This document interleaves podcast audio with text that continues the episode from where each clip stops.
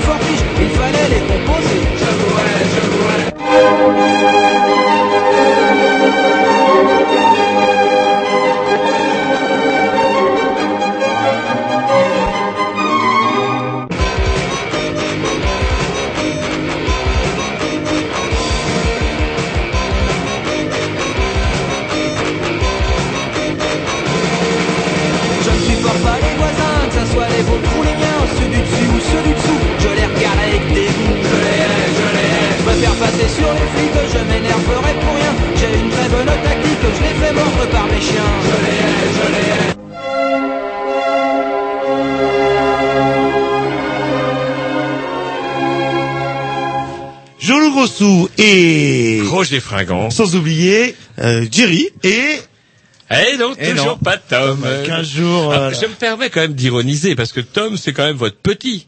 oui oui non mais il a beaucoup travaillé pour Ah, moi. il est où Bah voilà, il J'ai est où l'impression votre petit J'ai l'impression qu'il bah, apparemment il est en train de, de les rumeurs publiques de comme on dit euh, pudiquement de lancer le deuxième là, là. en espérant de tout cœur. C'est la pleine lune. Que ce coup-ci, ce soit un garçon. Nous sommes avec toi, Tom. Nous sommes avec toi, quoi, là. Et c'est du boulot, c'est du boulot. Donc, pendant 15 jours, euh, il est un peu dispensé, mais je le couvre. Je le couvre de A à Z. Bref, vous écoutez les Donc euh, vous couvrez sa deuxième absence. Euh, moi, je couvre tout le monde, moi. Ouais, c'est je- comme ça. Quitte à couvrir, je couvre. Le treizième. Voilà. Donc, voilà. Une émission, comme d'habitude, organisée. Alors, bref, eh, si tu n'as pas On compris. fera la présentation après. C'est les Grignoux. C'était juste pour dire que c'était Roger Fringant, Jean-Luc Grossou. Je ne vois pas pourquoi vous parlez beaucoup. Si ce n'est, je le dirai tout à l'heure, j'ai peut-être un vague commencement d'idée. C'est peut-être le blotch. Le blotch. Espèce Ah d'alcool oui, bizarre bah, que bah, vous bah, avez bu au briefing tout Ouais, à l'heure, qui fait que nous sommes un petit peu énervés. Ah tiens, vous est-ce êtes- que vous voulez un petit peu de blotch euh, Non Eh, Ramené en fraude, Eh, hein. Attendez, du véritable alcool ouzbek. Euh, Il y a un petit peu de, de pis de, de pas mal de choses, De choses. ça ressemble un petit peu à des analyses d'urine, quelque part. Mais, quelque part. C'est les mêmes que j'ai envoyés à l'infirmière au collège. quand, quand on passe euh, au-delà de la, la- Hein l'apparence et de l'odeur, ça Eh ben passe. écoutez, ça passe, et ça passe tellement bien même qu'au bout d'un verre, nous sommes complètement fracturés 3000. Bah, vous, attendez, ouais, Ça s'appelle Bacre. Bacre euh, sur la bouteille que j'ai, mais il semblerait que c'est une bouteille d'eau. En tout cas, bref, on en saura plus, plus. un petit peu plus tard. On est après avoir écouté le premier disque de Ah la tiens, je vous dédicace. Une euh, tuerie, apparemment. Twisted Wheel, euh, 1 minute 54, Oula, c'est deux court, notes, ça. deux accords, ça suffit bien. Bon, c'est ce qu'il faut.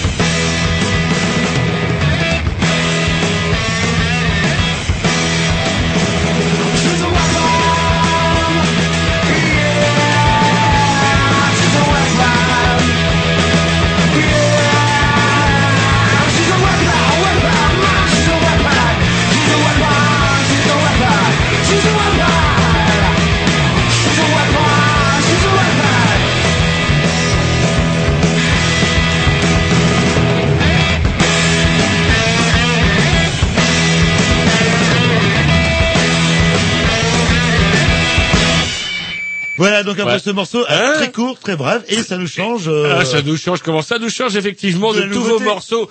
Euh, Ah, comment je dirais? Ah, mielleux presque, ça devient trop riche, Jean-Loup, vous embourgeoisez, il faut revenir aux fondamentaux, et euh, ce n'est pas, comment dirais-je, notre prédécesseur qui me contredira, puisque effectivement, est-ce que vous dites un mot un peu pour lui finir de lui Oui, clouer oui. le bec qui va être euh, Non, c'est pas parce que allumé grave plus ça va, euh, plus votre. Tiens, écoutez, écoutez. Alors, c'est un, un jeune groupe de Manchester, euh, trio, basse, guitare, batterie, euh, qui fait une espèce de, de, de, de punk rock comme ça, très basique, et c'est très très bien sur scène aussi. Ils ont joué à l'Ubu euh, 24 février, il y a pas longtemps. Eh, eh, eh, Comment je lui ai mis ça dans la face Yeah Non, Un mais point pour pas le temps, Roger. mais vous devenez un petit peu euh, comme le serpent quelque part, euh, je trouve, euh, Roger. Plus euh, votre édition baisse, plus vous ressentez que les basses ou que les trucs qui vibrent. Il y a peut-être Et un pas peu de ça, notez. Il y a peut-être un peu de ça. La subtilité dans les dans les aigus euh, qui parfois euh, rend un peu les choses euh, un peu moins brutales. Une émission bourrée comme tous les mercredis. Voilà, puisque ce soir nous recevons, nous recevons Mandra. Bonsoir, bonsoir. Euh, Bonsoir. Est-ce que son micro est bien branché à Mademoiselle Mandra, euh, Jerry Est-ce que, est-ce que son micro est bien branché? Est-ce que tout le Oui, monde l'a bien normalement. entendu? Bonjour. C'est bon. Bonsoir. Ouais, yes. Mandra, mon- euh, con- ouais, plus connu sous le nom de Mandragore. En tout cas, que moi, je Mandra, connaissais sous le nom de Gore. Mandragore. Voilà, parfois gore. Mandra, ça me gêne un petit peu de vous appeler Mandra, comme ça, ça fait un peu familier. J'avais pris une autre habitude, puisque je vous avais déjà rencontré lors de la sortie de l'album, euh, de bande, l'album collectif de bande dessinée des productions de l'œuf, Voilà. autour de, Fred, de, de Eric Satie. Je m'appelle Eric Satie, comme tout le monde, oui, qui était sorti en 2006, si je ne me trompe. Voilà. Voilà, et puis vous avez revu euh, dans divers endroits divers et variés, pas mal autour de la bande dessinée. Voilà, avec le collectif L'œuf. Et... Et puis du coup, là, ce soir, vous êtes venu euh, parce que vous avez décidé de faire un, un long voyage. Vous êtes parti pas toute seule, vous êtes parti avec euh, peut peut-être le présenter. coéquipier Goum. Un genre de Pékin Express, mais euh, Un genre de, de catalan ibérique, euh, Goum. voilà, qui a été euh, parfaitement euh, utile pendant le voyage, notamment au niveau de la négociation au passage des frontières, parce qu'un catalan, ça s'est très bien négocié, et dans certains pays, c'est vraiment euh, nécessaire. Voilà, donc on en saura un petit peu plus parce Voilà, que vous avez fait tout un parcours euh, en allant, euh, comment dire, bah, en partant d'Europe et en allant dans une région que les dyslexiques détestent parce que c'est imprononçable. Donc, Alors, dites-le, deux jours, je m'en faites faites un essai. alors, l'Ouzbékistan. Ouais, ouais. Est-ce que vous voulez un petit peu de broche Ça passe À mon mieux, ça passe mieux. c'est- qui fait que Mais par contre. Ouzbek, ça passe euh, tout simplement. Et Jerry, dites-le pour voir. Euh, Ouzbékistan. Ouais, mais vous n'êtes pas dyslexique. Vous voulez que je vous le dise à l'envers ça va me perturber. Allez, on s'écoute une, un deuxième petit disque et puis après on lance parce que l'heure tourne, l'heure tourne. Allez, je compte avec, avec un petit morceau, euh, un petit peu rock aussi, les, les Glucifer, c'est parti.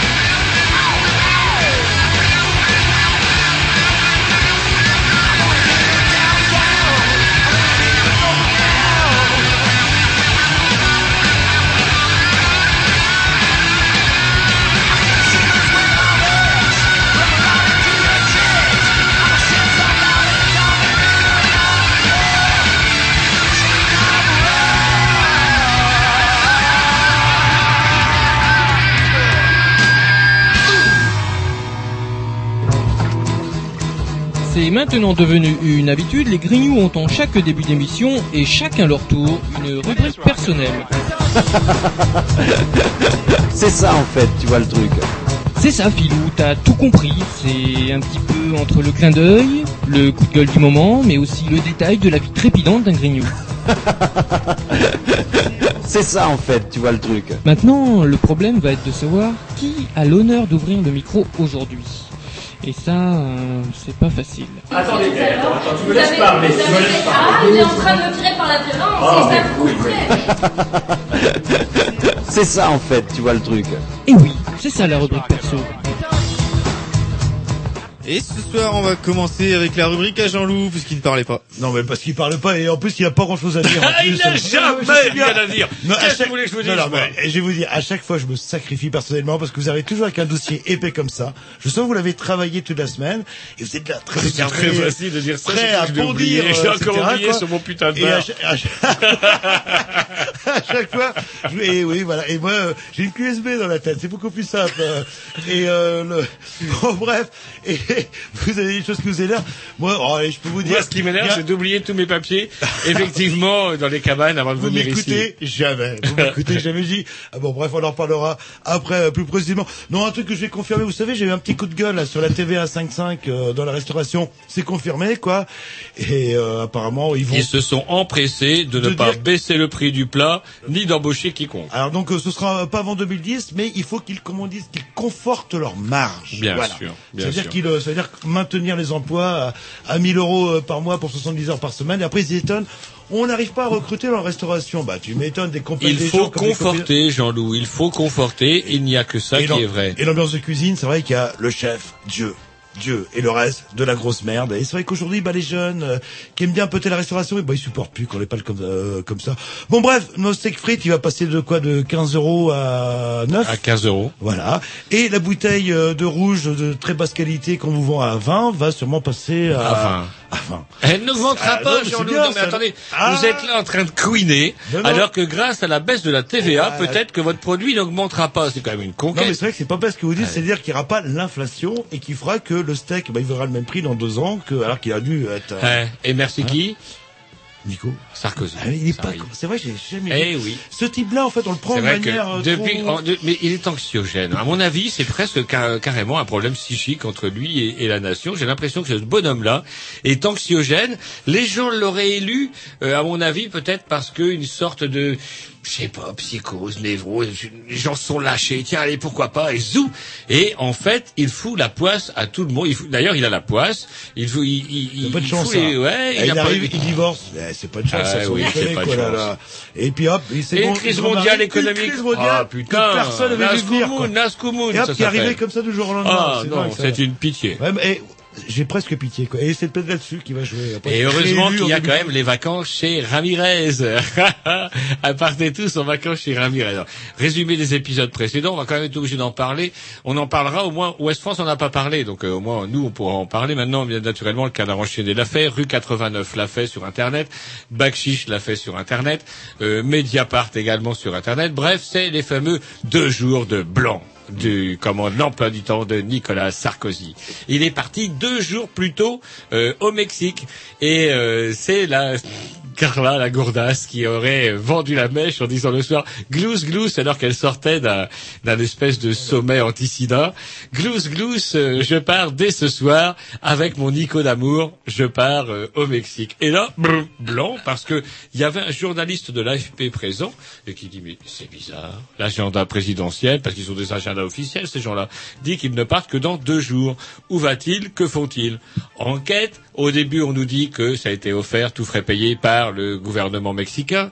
Et puis, en fait, le gouvernement mexicain, il semblerait quand même que le passage de Nico euh, n'ait pas fait que euh, des, ravis au Mexique et à la population mexicaine euh, bah, la considérer un petit peu comme ce que c'est, c'est-à-dire euh, bah, un petit peu quelqu'un qui, qui prend un peu les Mexicains pour des, des, des, des sauvages, on va dire, des, des gens... euh, Ah, des pour- Mexicains, quoi. Des Mexicains, Ouais, bref, on leur vend trois sous-marins, 30 hélicoptères, ça y est. Garcia le- et tout le tralala. la messe est dite. Alors euh, justement avec, euh, vous savez, c'est l'éviction de cette euh, jeune française qui est enfermée au Mexique où on dit ouh la pauvre chérie condamnée à combien Ouh, 60 ans. 60 ans de prison. Euh, donc du coup, euh, le- la volonté de Sarko de vouloir la récupérer tout de suite comme ça, euh, d'un coup d'un seul, n'est pas bien passée chez les Mexicains. Donc du coup, le président mexicain a dit, mais non, non, non, c'est pas moi, c'est pas moi qui ai payé les frais euh, d'hôtel à Sarko, c'est Monsieur Ramirez. Et par contre, je voudrais rectifier un petit truc dans votre euh, intervention. En fait, Carla, vous l'avez traité de Gourdas. Vous savez que ce Attends, terme. mais pourquoi non, elle a été mais laissez-moi- le morceau? Mais laissez-moi finir. Ce terme, vous pouvez l'appeler comme vous voulez, mais ce terme est quand même réservé à Ségolène. Gourdas, pour moi, Ah, c'est bah, Ségolène Royal. euh, le... Si vous j'osais, plaît, ne si, eh, si, Mon- si Mandrin n'était pas là, j'aurais bien dit qu'on aurait pu largement généraliser à toutes les filles. Bref, puisqu'on est que des garçons normalement, bordel. Et là, il y a Mandrin qui est là, et puis ça va pourrir un peu l'émission après. Oh ouais, la tenue de taquet des Ouzbeks, j'arrive à le dire, euh, trois fois comme vous. Alors méfiez- euh, méfiez-vous vis-à-vis de ça. Bref, du coup, euh, c'est assez rigolo parce que bah, personne n'en parle, sauf qu'il s'est quand même fait offrir deux jours. Alors, et là où ça le bas blesse en plus, c'est que le père Ramirez a été inquiété dans les années 90 concernant des opérations de blanchiment d'argent avec la drogue. Rien n'a été prouvé. Attention. On fait une petite pause et après vous embrayez ou ça Ouais, va ça ouais, je mieux peux embrayer, ouais. une petite pause de votre programmation. Ah un oui, calme. tiens, alors un plus calme que je vous dédie aussi, euh, et je remercie au passage le camarade euh, l'Irlandais, je remercie l'Irlandais pour cet excellente, euh, excellent panel. Euh, quelque Le chose d'un rouquin. peu plus, ouais, ouais, Le rouquin. le bah, rouquin. Erwan le rouquin. Quelque chose de différent. Tiens, c'est parti.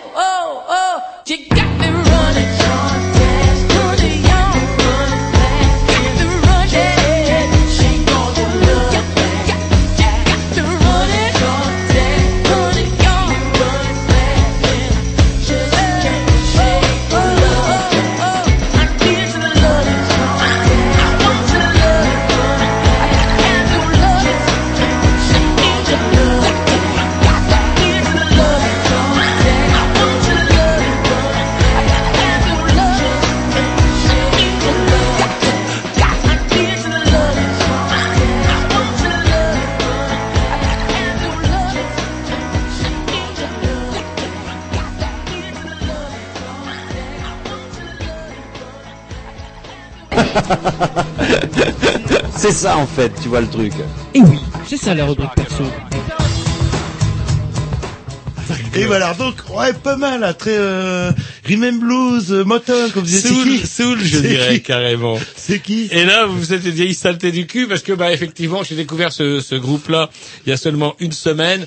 Le, le disque est de l'autre côté. Je n'arrive pas à voir le disque, mais par contre, c'est marqué sur la programmation. Ouais, C'est à moi de désannoncer. C'est, bah oui, chérie, c'est vous, le. Euh, euh, Raphaël Sadich. Eh, bah voilà, oui, évidemment. Raphaël Oh, Sadich. c'est vrai, Eh, je eh, l'avais eh, sur le bout des lèvres. Enfin, vous l'aviez sur le bout des lèvres. Ouais, je, ouais, bah ouais, je l'avais sur le bout de la- Vous êtes vraiment saleté. Vous avez vu comment je vous ai mis ça? Ça fait quand même deux fois Non, que je vous mets ça. euh, Allez, Axé, Axé Roger, Axé, là, je vous Alors, sens, alors. Eh ben, Allez. ah oui, c'est à moi. Oui, allez-y, allez-y, Ah, Roger, Je croyais que c'était déjà notre invité. allez. Ah non, c'était quelque chose. Allez, un truc qui m'a fait quand même bien marrer parce que maintenant, j'attendais quand même que ça se dénoue euh, à la Martinique. J'ai pas le temps d'attendre que ça se dénoue à la Réunion, mais s'ils sont pas couillons, ils devraient pouvoir obtenir les mêmes choses que dans les deux îles précédemment suscitées.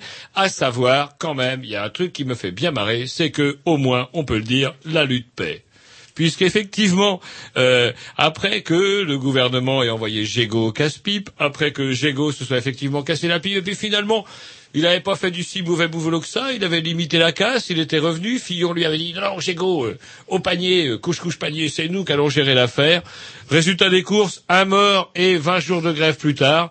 Le gouvernement est obligé de capituler en race campagne tellement qu'ils sont effrayés, tellement qu'ils sont effrayés de la peur que ça tourne en autre boudin, tout ça. Et du coup, ils accordent tout et plein de choses. Les patrons n'ont pas vraiment signé. Du coup, il y a fort à parier que, comment dirais-je, euh, euh, les problèmes ressurgissent. D'autant que, finalement, ces accords-là ne résolvent pas certains problèmes fondamentaux. C'est marrant, je discutais avec un monsieur qui est un agriculteur, qui est un paysan. Et il me disait, après avoir euh, entendu parler de la Guadeloupe, il s'est renseigné, un peu monsieur à la retraite, et il me dit, mais tu sais, il me dit, Roger, c'est quand même assez incroyable, 40% des terres exploitables sont en friche. Pourquoi sont-elles en friche? Parce qu'elles appartiennent à des grands propriétaires, que ces grands propriétaires ne se font plus chier à cultiver la canne et la banane parce que ça a eu donné, mais ça ne donne plus.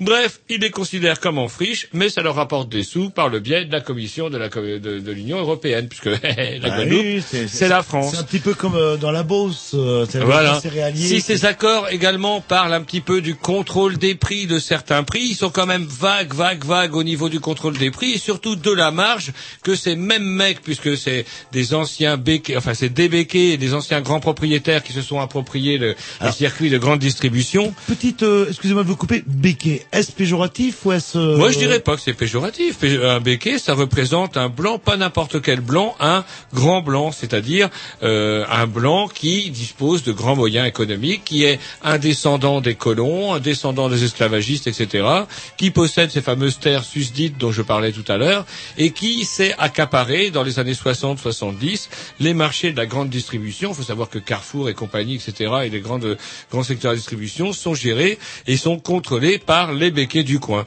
Béquet, quelque part, on pourrait dire, tiens, Richard, quoi. Pour Et- moi, un béquet Richard blanc. Et comment le- les béquets euh, désignent justement les autochtones euh, le- Ah, ça, faudrait leur demander. Moi, écoutez, je ne suis pas béquet, donc faudrait leur demander comment qu'ils appellent les noirs du coin. Alors justement, demain, il y a une, euh, c'est peut-être un modèle euh, à suivre. J'ai j'ai vu que les étudiants euh, sur Rennes-Maville, euh, riche d'enseignement de l'UIT, ont essayé de pratiquer un petit peu la politique euh, euh, des syndicats euh, en Guadeloupe, c'est-à-dire qu'ils ont essayé de forcer les magasins du centre-ville de Rennes à baisser rideau en solidarité avec leur action. Apparemment, ça peut bien marcher. C'est vrai. Moi, c'est pas ça que j'ai vu. Hein. Oui, qu'est-ce que vous avez lu le... Moi, j'ai vu qu'ils sont rentrés dans le magasin, ils ont dit servez-vous. Et Ah non, c'est pas ça, c'est cet après-midi.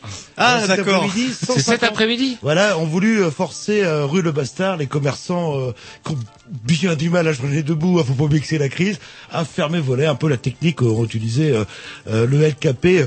Et petite leçon à prendre aussi, combien de jours de grève euh Ah, euh, 40 jours, quand même, et- plus de et- 40 jours. Et nous en métropole, on va faire une petite journée. Alors, au C'est marrant que vous disiez ça parce que il y a, j'entendais un syndicaliste guadeloupéen qui était interviewé Ah, bah, justement après les, la signature des accords et il disait en rigolant, il dit ah vous à la métropole vous faites euh, la grève, euh, vous faites la grève saute mouton, c'est-à-dire Une journée. grève une journée, nous un mois pour rien, grève journée. Eux c'est 40 jours, ça Ah, paye. Et dans ces îles-là, ils sont tellement au chômage, ils s'ennuient tellement que bah tu vois, fais façon, faire grève, faire grève ou ne pas être payé ou être payé au SMIG. Et donc voilà. Et donc euh, pour en finir avec cette grande distribution, peut-être qu'il était bien de que l'État s'engage davantage effectivement dans la lutte, dans le contrôle des prix. Il n'est pas normal que l'on laisse à une poignée de personnes le contrôle de la distribution aux Antilles. Il n'est pas normal que la production locale soit atomisée par ceux qui viennent de, que de France. Il n'est pas normal normal que 40% des terres, comme le fait remarquer un paysan breton, effectivement, soient, euh, comment dirais-je, euh, considérées en friche, alors qu'on pourrait y produire Alors, quelque chose. Et eux, ils produisent de la banane. C'est vrai qu'ils pourraient manger de la banane. Non, mais il y a d'autres choses à produire. En exemple, tiens, par exemple, alors c'est pas Le écolo, rhum. par contre, non, non, c'est pas écolo. Un truc qui est pas écolo, mais qui marche terrible, c'est le melon guadeloupéen. Le melon guadeloupéen, c'est un putain de melon qu'un qu'un mec a décidé de lancer en Guadeloupe. En Guadeloupe, bah, il fait toujours beau, donc du melon, on peut en faire tout le temps. Et le melon, on le fait venir de France, euh, de Guadeloupe, pardon, et on le vend en France. Et c'est le fameux melon de Noël, etc. Vous bouffez, il vient de Guadeloupe. Alors, c'est pas écolo. Ah, vous m'étonnez parce pas que écolo, on envoie 3000. par, par avion tant qu'à faire. Ah bah, que le melon, il banane, vient pas à pied. Elle a le temps de mûrir la banane sur un des conteneurs enfin, ou des bananiers, je comment on En bateau, ouais. C'est vrai que ah, le melon, le melon, il est pas, il est Bah, pas, il est pas. il. Il peut être bio sur place, mais il est quand même pas écolo. Bref, en tout cas, sans parler du melon, euh, il y aurait sûrement moyen effectivement de de- d'attaquer les problèmes plus à la base. Mais là, ça veut dire ouh, réforme agraire, ça veut dire contrôle des prix à une période où on a quand même un gouvernement qui supprime un fonctionnaire sur deux, aux Antilles y compris. Donc du coup, euh, je ne vois pas trop bien la. En tout cas. Ils ont gagné parce qu'ils se sont battus bah, plus de 40 jours et ça serait bien que bah, on se limite peut-être pas à Ah non, bah, euh, euh, alors, ils vont se battre une journée et, et peut-être qu'au mois de juin, Une ouais, deuxième. Alors, on est en mars. Alors, ce qui me fait chier, ou en c'est jeudi. ou en août, préfère le jeudi. Alors, on a décidé que, enfin voilà, jeudi.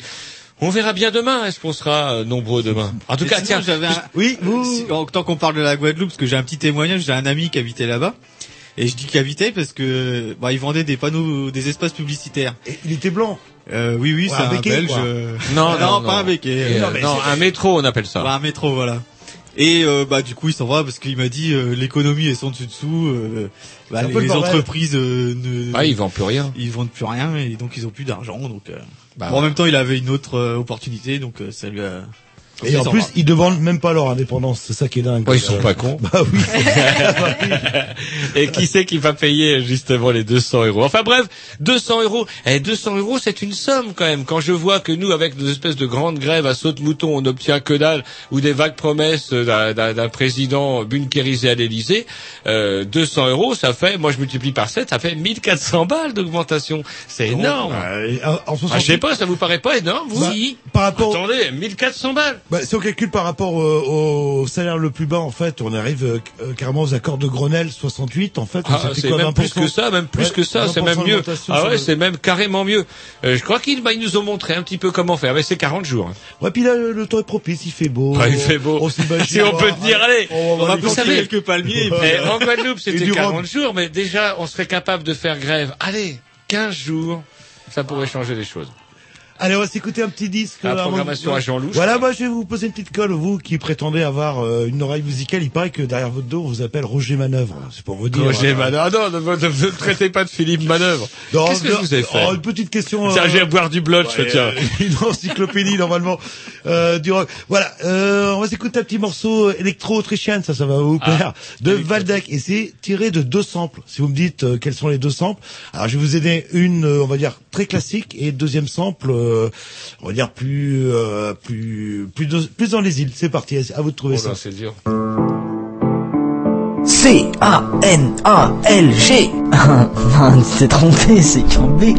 C'est qu'un B. Mais non, c'est Canal G, l'émission des Grignoux.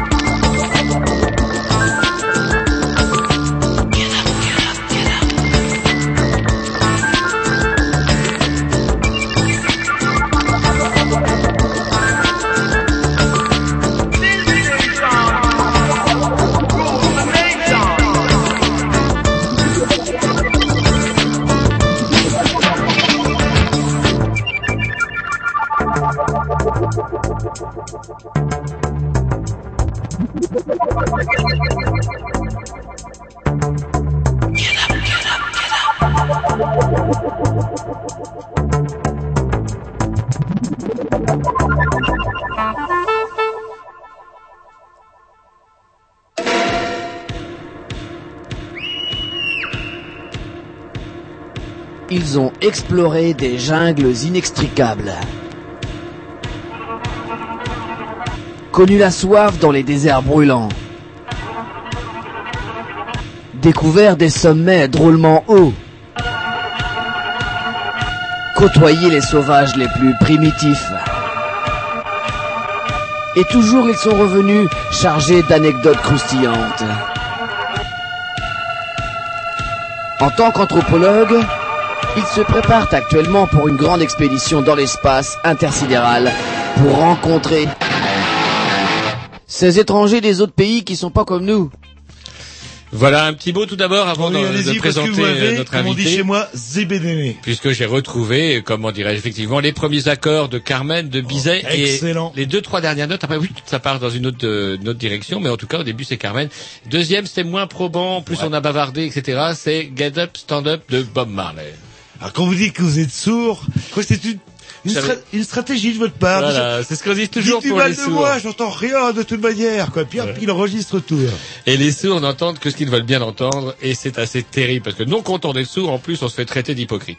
Bref, nous sommes heureux ce soir, heureux D'accueillir une euh, non pas, et, et quelque part aussi une demi-sourde, vous êtes demi-sourde comme moi, vous êtes sourde d'une oreille.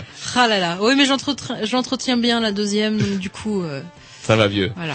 Et donc, comment euh, Mandra, Mandragore, plus exactement, je connaissais sous le nom de Mandragore, que maintenant on connaît sous le nom de, de qu'on va vous appeler Mandra, c'est ce que vous avez demandé ce soir. Oui, dans l'intimité, je préfère. Voilà. C'est le côté gorge, j'arrête pas de dire. Après et donc, euh, euh, bah, on va vous laisser vous pr- euh, vous présenter d'abord, parce que après tout, euh, comment c'est un petit peu comme ça que ça se passe chez les Green News, surtout après deux verres de brunch où effectivement vous n'auriez pas dû. Alors c'est Jean-Loup qui tenait, amenez-nous de, de l'alcool ouzbek, c'est fait. Ah là là, bah oui, hein, forcément. Ben, Mandragore. Euh, ah, moi, je suis rennaise depuis, euh, oh, ça fait un petit peu 14 ans maintenant. Hein. Je suis dessinatrice de bande dessinée et musicienne. Alors, je me barre entre les les deux euh, pratiques. euh, Un volet que je connaissais moins, à ma grande honte, euh, par contre, euh, le côté musicien, par contre. Et Oui. un instrument assez particulier, euh, le... Alors bah moi je, je chante et je joue de la harpe celtique. Alors forcément euh, sur Canal B c'est c'est moins propice euh, à, à ce genre de musique. Euh, mais en même temps dans mon domaine euh, je ne joue pas trop de musique celtique. En fait moi je m'intéresse aux, aux musiques du monde euh, en général et aux musiques en général. Donc euh, j'essaye aussi de faire sortir euh, cet instrument de de son euh, bunker aussi. euh, de d'idées traditionnalistes et, euh, Et donc, et la- angéliques. vous jouez de la petite harpe, j'ai l'impression que vous jouez de la grande harpe. euh, C'est de la, c'est- de la petite harpe, oui. C'est-à-dire que c'est pas de la classique, c'est la celtique. Elle est, elle est plus traditionnelle, elle est, elle est moins compliquée que la grande harpe et surtout Plus elle plus transportable. Donc dessinatrice, musicienne et apparemment ouverte sur le monde, euh, parce que je- bah, peu euh, le, le but euh, de votre visite ce soir, euh, bah, parler un petit peu de. Parce que oui, moi je vous avais connu plus en tant que dessinatrice, Oui, oui, bah oui. dans le cadre d'un, notamment d'un ouvrage collectif paru aux éditions de l'œuf dont on ne dira jamais assez grand bien, euh, comment euh, tout le monde s'appelle, ah, Je aidez-moi. m'appelle Eric Satie. Voilà, comme je m'appelle le Eric. Satie comme tout le monde, voilà. Et comment je vous avais interviewé dans le cadre de l'émission de BD, l'excellente émission de BD, Plume et ah, Pinceau. allez-y, Plume et Pinceau que Tous les lundis, tous les lundis, c'est Ah, le lundi ah, maintenant. Et c'est rediffusé à entre Oh, c'est rediffusé le 3 mercredi. et 5 heures du matin. Non, non, c'est rediffusé le mercredi à une heure raisonnable, un peu avant, euh, comment dirais-je, euh, euh, une émission de chansons françaises, et c'est rediffusé le samedi. Bref, je vous avais interviewé. Et on n'arrête pas de vous entendre, vous, sur Bah, Canal B. J'ai calculé 7 heures, 7 heures. Les auditeurs se farcissent du Roger, fois, 7 heures. Samedi, dimanche, euh, eh, Radio Roger. Tous les jours. Bref, je vous avais rencontré à l'occasion de la sortie de cet album. Et puis, euh, je vous avais re- re-rencontré à nouveau euh, lors du premier festival de euh, bande dessinée qui se tient à, enfin de, de littérature, du, du livre, le, le ouais, salon du Qui a livre. lieu ce, week- ce week-end d'ailleurs. Ouais, et qui se tient ce week-end euh, à mort, euh, pas tout à fait, bah, à, côté- à deux pas de chez nous, on à deux peut pas dire que du c'est mort Gast. pas quand même, hein, puisque À deux pas du Gast, un peu avant le Gast sur la droite, vous tournez à droite et, vous aurez euh, accès au deuxième salon du livre de J'y Rennes. serai d'ailleurs avec les, les éditions L'œuf euh, Et le à- samedi. À Morpas, il risque pas, euh, au salon du livre, vous risquez pas cambriolage, hein, vous êtes tranquille. là. Ah non, là, bah oui, oui, c'est vraiment d'ailleurs la dernière, du, on a du bien iPod vu. euh, ou de la chaîne en or, hein, c'était mal. hein. Et vous savez ce qui nous était arrivé d'ailleurs On s'était rendu lors de la première édition de ce festival et en sortant de ce festival avec Erwan et ma compagne, hop, ma compagne disparaît et on la voit s'approcher d'un espèce de grand bac. Vous savez les grands bacs. euh, C'est laquelle? C'est la grande brune ou la, la Non, c'est Pascal. Ah oui. Ah, Et donc Ah, du coup, Pascal s'éloigne du groupe et elle va, elle va euh, à côté d'une benne, vous savez les grandes bennes posées par les camions là qui sont au pied d'un immeuble et on la voit farfouiller là-dedans. Euh, ça me vaut un peu les, comment dirais-je, quelques colibets de mon ami Erwan qui me dit ah, ah, ah, regardez donc euh, votre votre chair est tendre, voilà qui farfouille dans les poubelles et hing à l'horizon on la voit surgir et elle avait un bouquin dans les mains. La benne était remplie de, de livres. bouquins.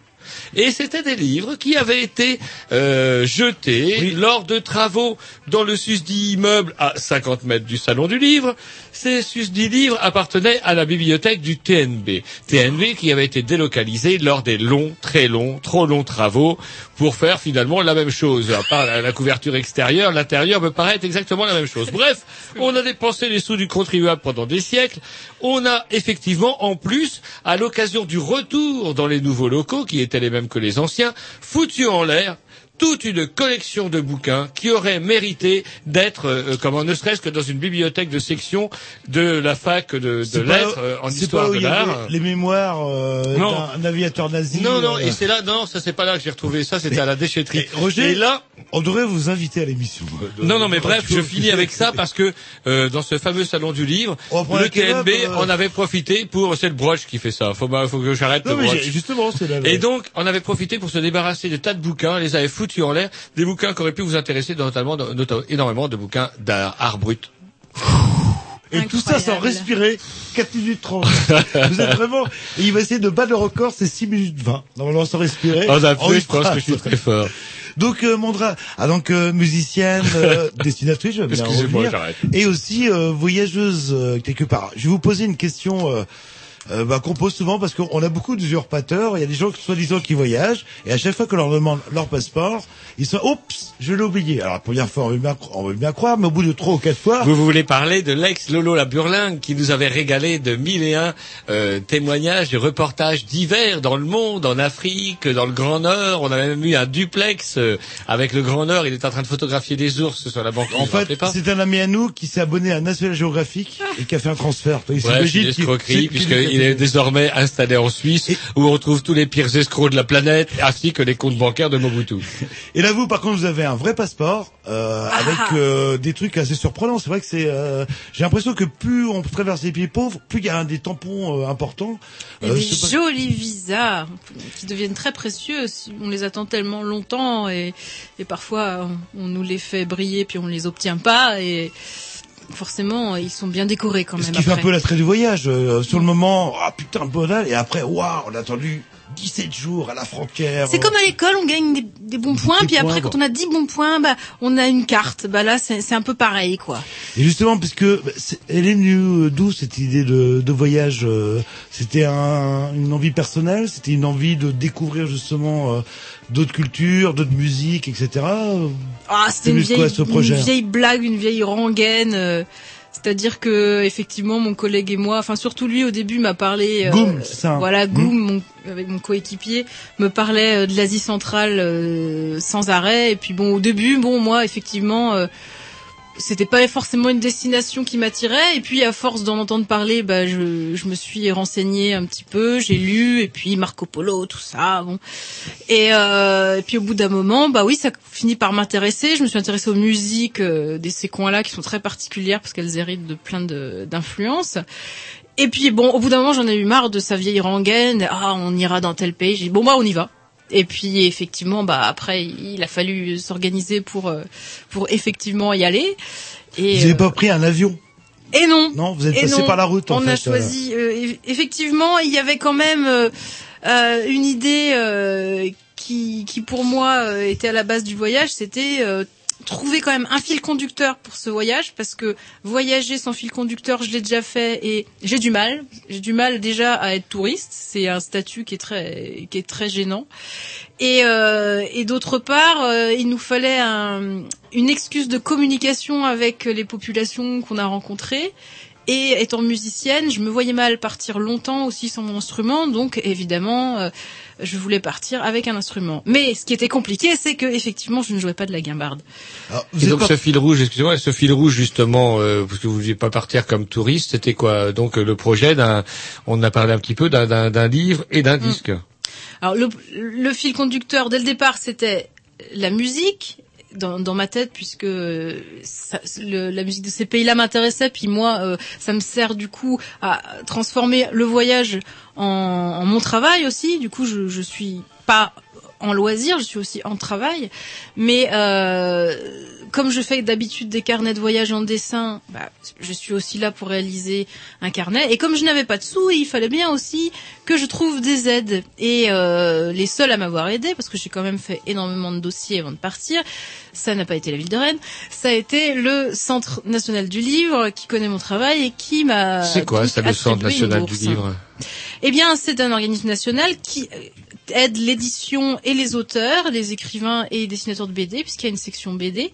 Et sans elle, il y a énormément de livres qui ne sortiraient pas, il y a énormément de maisons d'édition intéressantes qui euh, ne survivraient pas, et euh, certains auteurs aussi euh, ne pourraient pas mener à bien leur projet grâce à eux.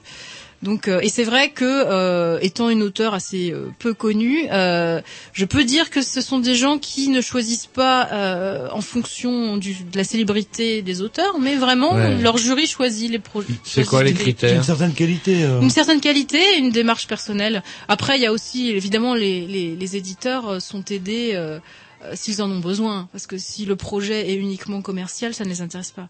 Et pareil pour les auteurs, s'ils ont une démarche uniquement commerciale, ça les intéresse On pas. a parlé du, du, du collectif sur Satie, mais avant vous aviez produit, vous aviez, euh, est-ce que vous aviez écrit d'autres livres ou euh, comment? Oui, bien sûr. Bah, en fait, moi, j'ai euh, j'ai une, une pratique à la fois autobiographique et puis j'écris euh, des, enfin, j'ai écrit une fiction en deux tomes qui s'appelle La rue sans nom, euh, qui est en deux tomes. Euh, Notre-Dame de l'oubli, la première partie, et Petite Flamanteuse, la deuxième, qui doit être éditée parce que bientôt épuisée. Là, c'est c'est vraiment de la BD un peu un peu plus classique dans sa forme, même si euh, c'est toujours un graphisme euh, qui est un, un graphisme qui n'est pas commercial, qui est euh, qui demande un peu plus euh, d'effort de la part du lecteur. On va dire c'est du noir et blanc, c'est euh, il y a des influences de la peinture. Et donc j'ai aussi ma pratique autobiographique de l'autre côté qui est plus comique, qui est plus euh, bah, qui raconte ma vie et mes, et mes voyages quand j'en fais et qui me permet euh, d'aborder le récit d'une manière beaucoup plus libre et spontanée. On aura la dysenterie de Goum euh, dans, le- dans le prochain dans le prochain ouvrage. Évidemment. Alors le- la grande histoire entre Goum et moi, c'est évidemment qu'il est un personnage euh, très important dans mes carnets et euh, que sans lui, euh, l'aspect comique ne serait vraiment pas aussi intéressant. Alors, il en prend plein la figure parfois. Et il y a déjà eu d'ailleurs avec Paco, je me souviens, euh, une discussion. Ah, euh, Ne nous parlez pas de Paco, parce qu'il y a eu un bug autour de votre intervention. Ne nous parlez pas de ce chien galeux que la malpeste l'étouffe et que le broche le rentre dans le cul. Paco le Jones. Oui, il m'a chippé un le- mail, cet enfoiré de sa mère. Jones. C'est-à-dire que j'avais contacté avec Mandragore, tout était réglé, etc. Et la malheureuse croyait que nous travaillions encore avec Paco. Ah, ah, bien sûr que non, pas pour les grillous. Oh là là, Est-ce que vous êtes déjà que- passé chez lui Alors? Ça y est, c'est fait? Euh, non, je passe vendredi. Alors, on, on va vous expliquer. Donc, encore sont des autres. Ah, mais vous êtes pépère, ça va vous changer, parce qu'il y a un générique qui dure à peu près 27 minutes. Hop, Oh et là, non, il, vous, il vous présente. Ouais, voilà, Mandragore, hop, hop, hop, hop. Ah, j'écouterai vendredi. Un petit disque de musique africaine qui dure à peu près 15 minutes. Et là, alors, euh, vo- vos voyages, euh, c'était bien. Oui, hop, on va se faire une petite pause musicale. À peu près, euh, je sais pas qui va nous passer, 23 minutes. Et là, vous avez commencé à aborder le sujet. Oh, excusez-moi, c'est l'heure de la sieste. C'est- c'est ce qu'on appelle un fonctionnaire euh, dans le dans le mauvais Mais sens. oui, mais j'avais pas vu les nouveaux. Chez nous, par contre, ouais, je vois- Vous êtes fait, vous êtes fait capture. et- ouais, ouais. Vous pouvez vous capture, bah, capture by Paco, ça s'appelle. Allez, on va se faire une petite pause musicale. qu'on pourrait pas se faire une pause musicale justement de Oh, je sais pas si après. Normalement Jerry- c'était à moi. Normalement pas c'était à moi, mais si Jerry n'a rien, On n'est pas encore dans le vif du sujet. Ouais, ouais, Donc ouais. allez-y. euh, Qu'est-ce que vous nous présentez? Eh ben moi ça va être la suite. Quelque chose d'un peu plus péchu. On retourne, on les- retourne aux fondamentaux, les Bikini Kills. Billy Kill. Eh, Bikini Kills. Bien, c'est pas facile.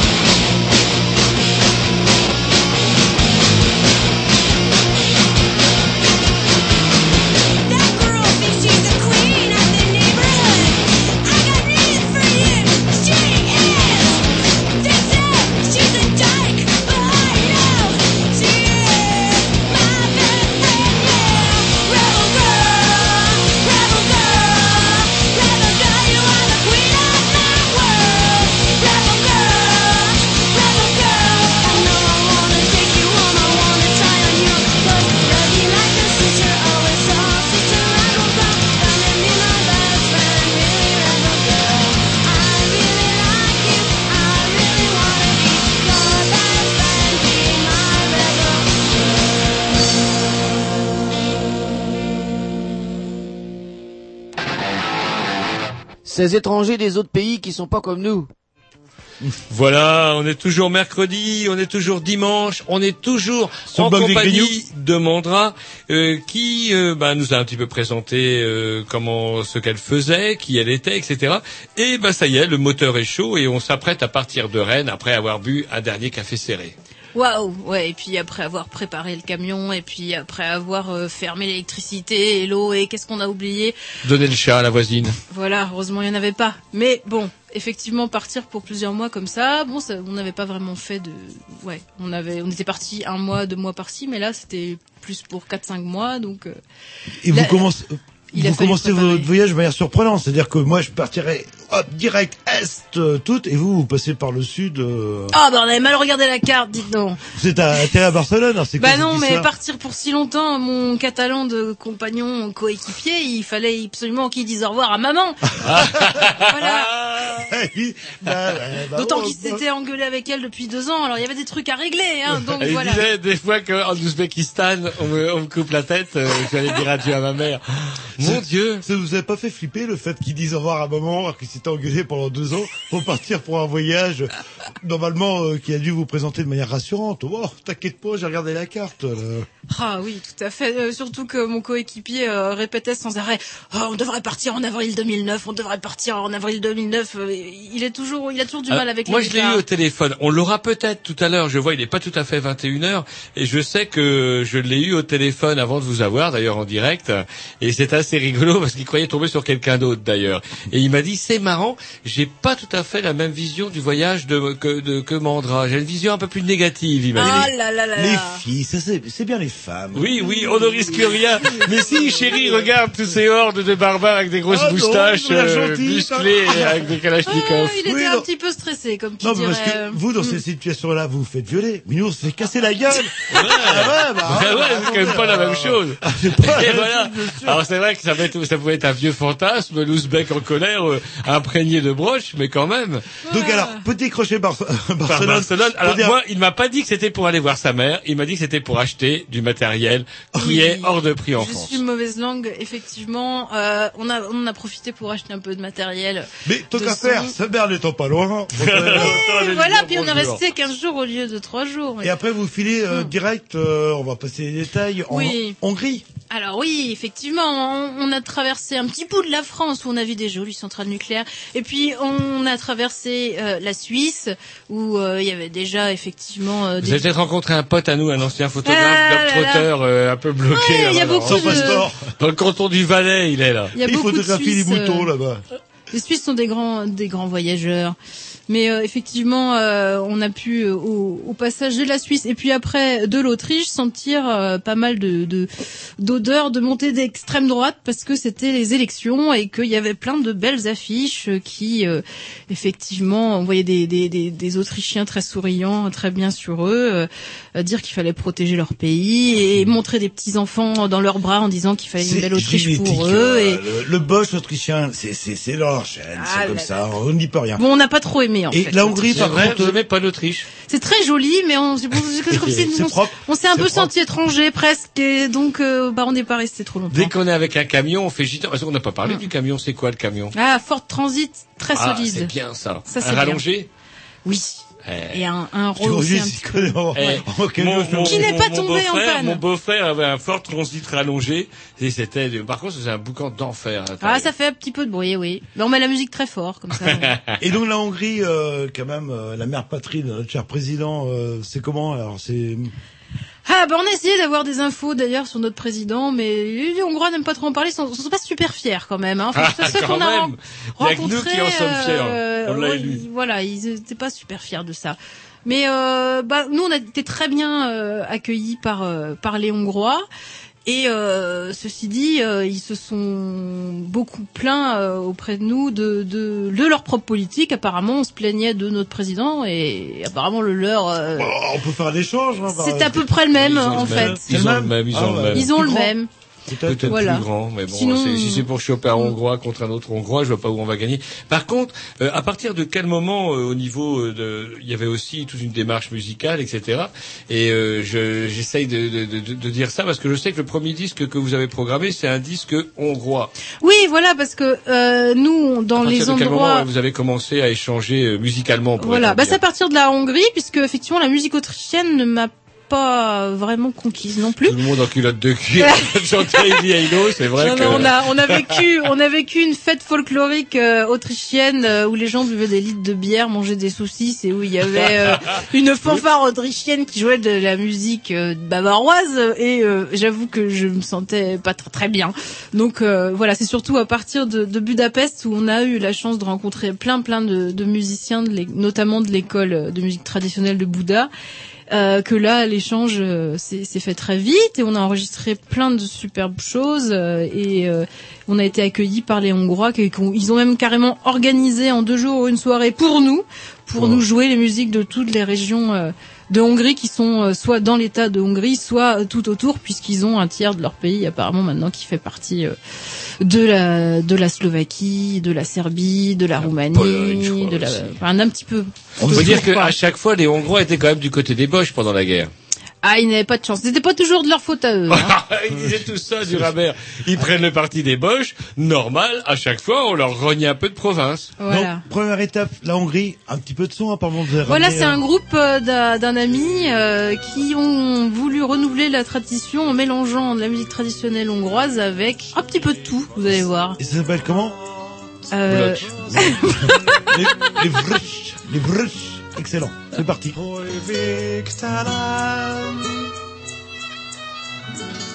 Dermet képtelen Hideg éles éjszaka volt Úgy tűnik minden élő hold Fagyban a tűnő old Jégcsapot érlel, dirrel, durral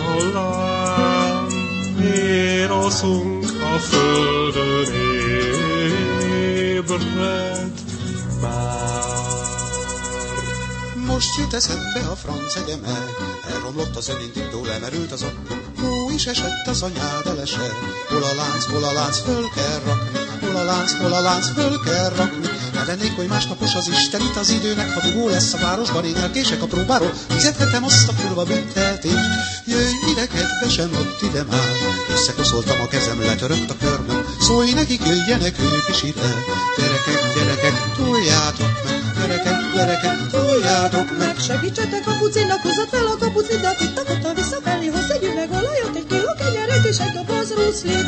Toljatok, édesem áldjon az ég. Toljuk, toljuk, és húzik az úttest. Jaj, befagyott, beragadt ez a fék. Amíg gyorsan legyollogó szeréred a kilencetös. Toljátok meg, toljátok meg.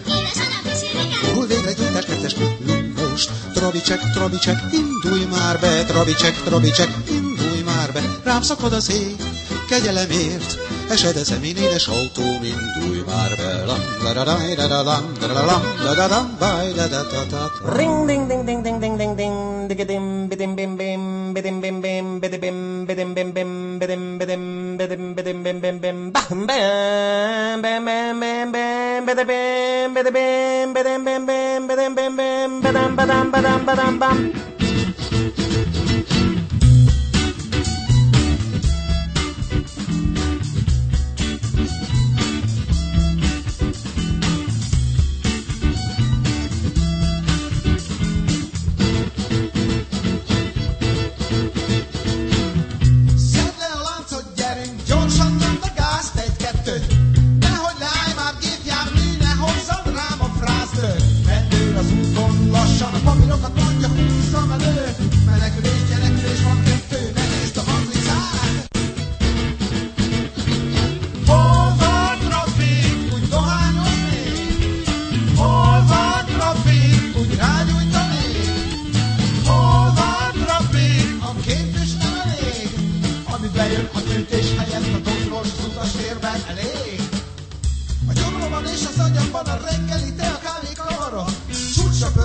darabokra szélesen zörgő csavarokkal beszedül kavarok.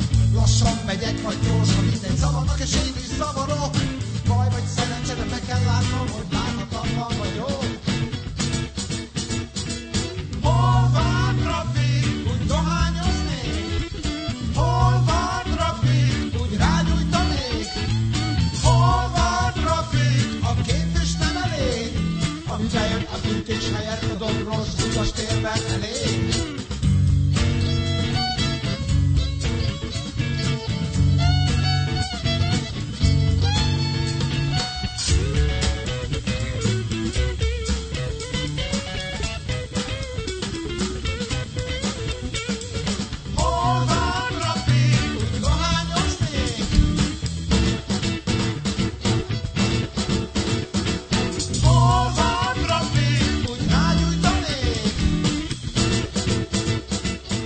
Oui, alors que nous parlions de différentes capacités de mémoire, Broch aidant euh, le camarade Jean-Loup et moi-même, nous nous interrogions davantage aussi sur la, la, la poursuite donc de votre voyage. Vous vous interrogez un petit peu en antenne. fait, euh, après Bulgarie?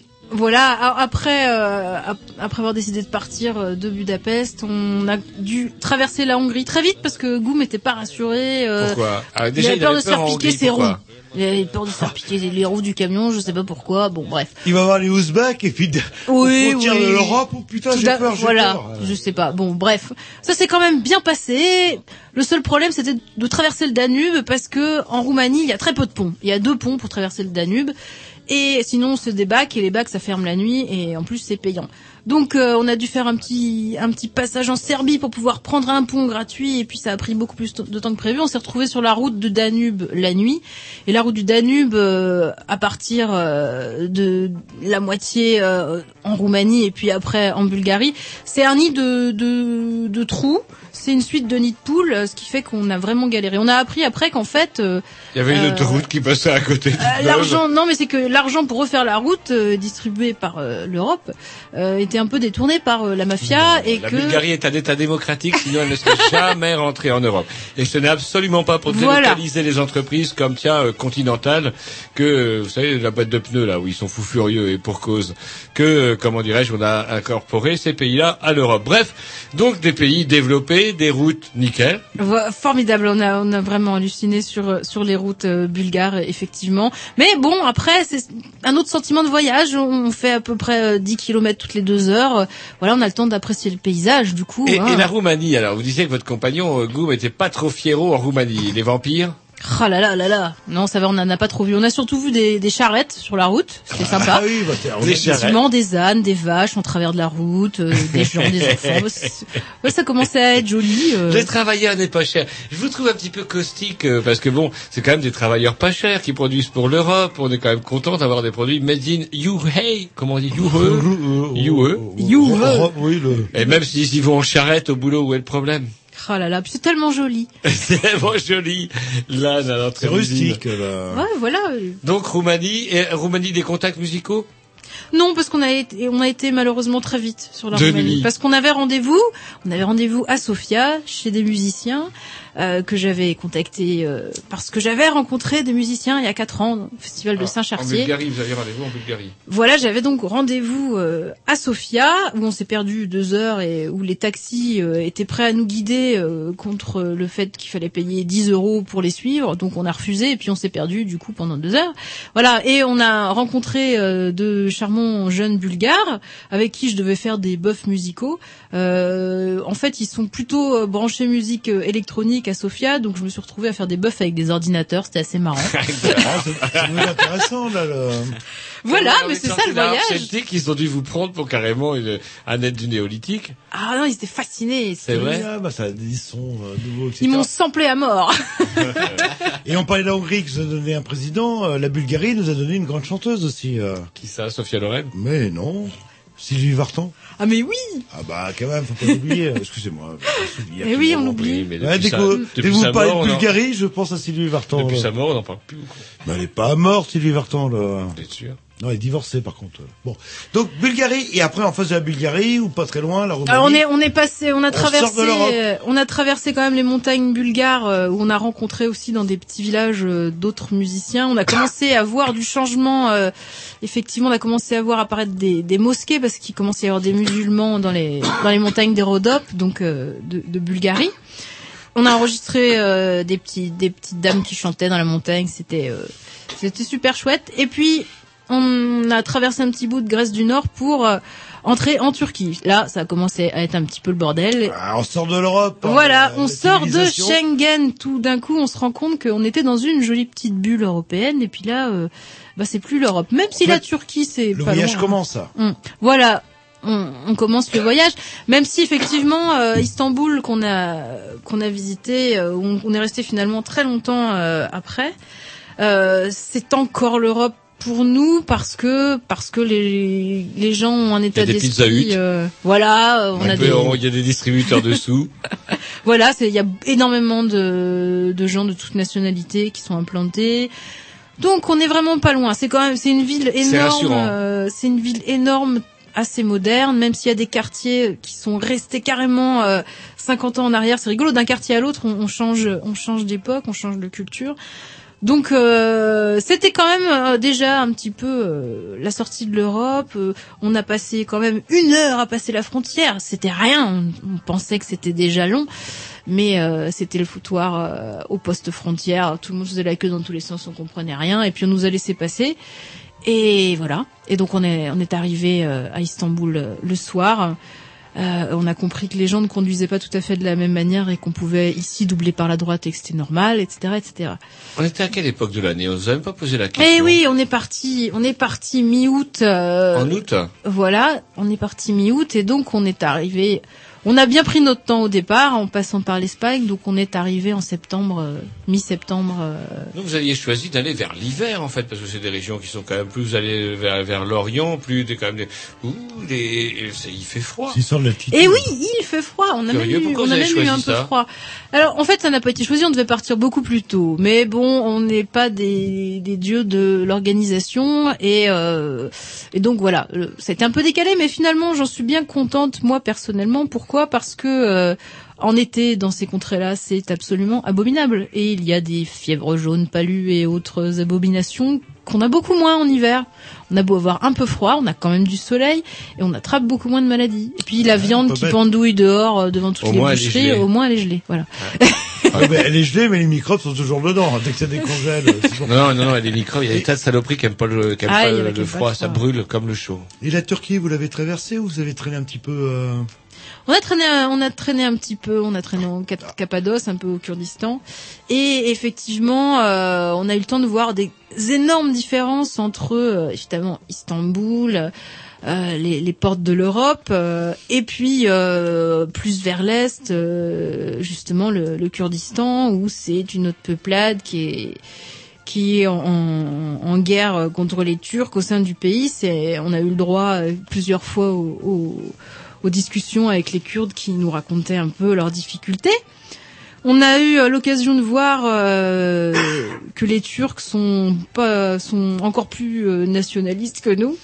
Et euh, Est-ce qu'ils sont aussi rudes que Midnight Express? Parce que moi, je suis resté traumatisé. Non, on n'en est plus là, mais- 13 ans et demi que j'ai vu Midnight Quand votre père vous a forcé à regarder. Avec nous, on n'en est plus là. de la Ouais. drogue. Jamais la Turquie dans l'Europe qui m'a dit. J'ai compris. Et voilà, et c'est des films de la drogue où tu vas finir. Et Midnight Express, bon, c'est c'est euh, C'est une vision aussi d'une C'est une vision Après, militaire. euh, effectivement, euh, il y a encore beaucoup de choses qui se passent en Turquie, notamment avec les Kurdes. Il y a encore des tortures. Il y a, il y a plein d'abus policiers. C'est c'est un pays très militarisé. On a vu des militaires partout, tout le temps. Puis on oublie peut-être que c'est quand même aux portes de l'Irak quand même, et en Irak Voilà, ça on est à- bastonne grave, Voilà. et que du coup, euh, c'est vous êtes, c'est comme si vous êtes dans un pays frontalier avec une guerre quand même, avec un État en Tout à fait.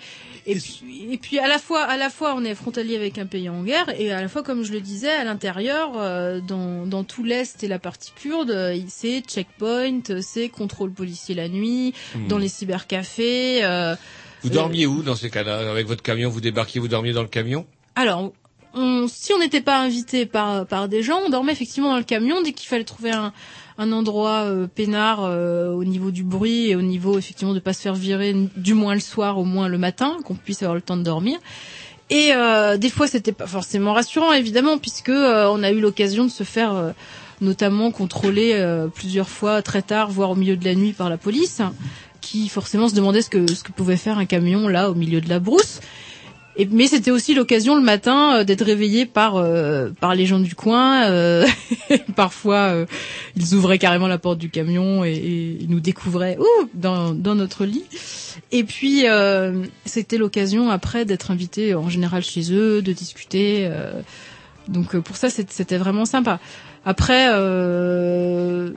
effectivement, euh, quand on est arrivé euh, plus euh, vraiment près des frontières euh, Irak et, et même iranien, on a, on, on a senti que la tension montait un peu et, euh, et Ouais, les contrôles montaient. faire là, quoi Qu'est-ce qu'on venait faire là Ah, ah. Ah ah. Eh ben, on le saura. Est-ce après que- le petit disque. euh, Vous en êtes où euh, la programme On peut continuer sur la programmation musicale à Mandra, mais alors, Alors, du bah, coup, vous, écoute, vous aviez On quoi est directement à 3. Là, trois directs, donc un truc du Kurdistan, c'est ça? Et oui, normalement, c'est une, euh, une chanson. euh, J'ai oublié le nom du chanteur, les Kurdes vont me Euh, haïr. Rani.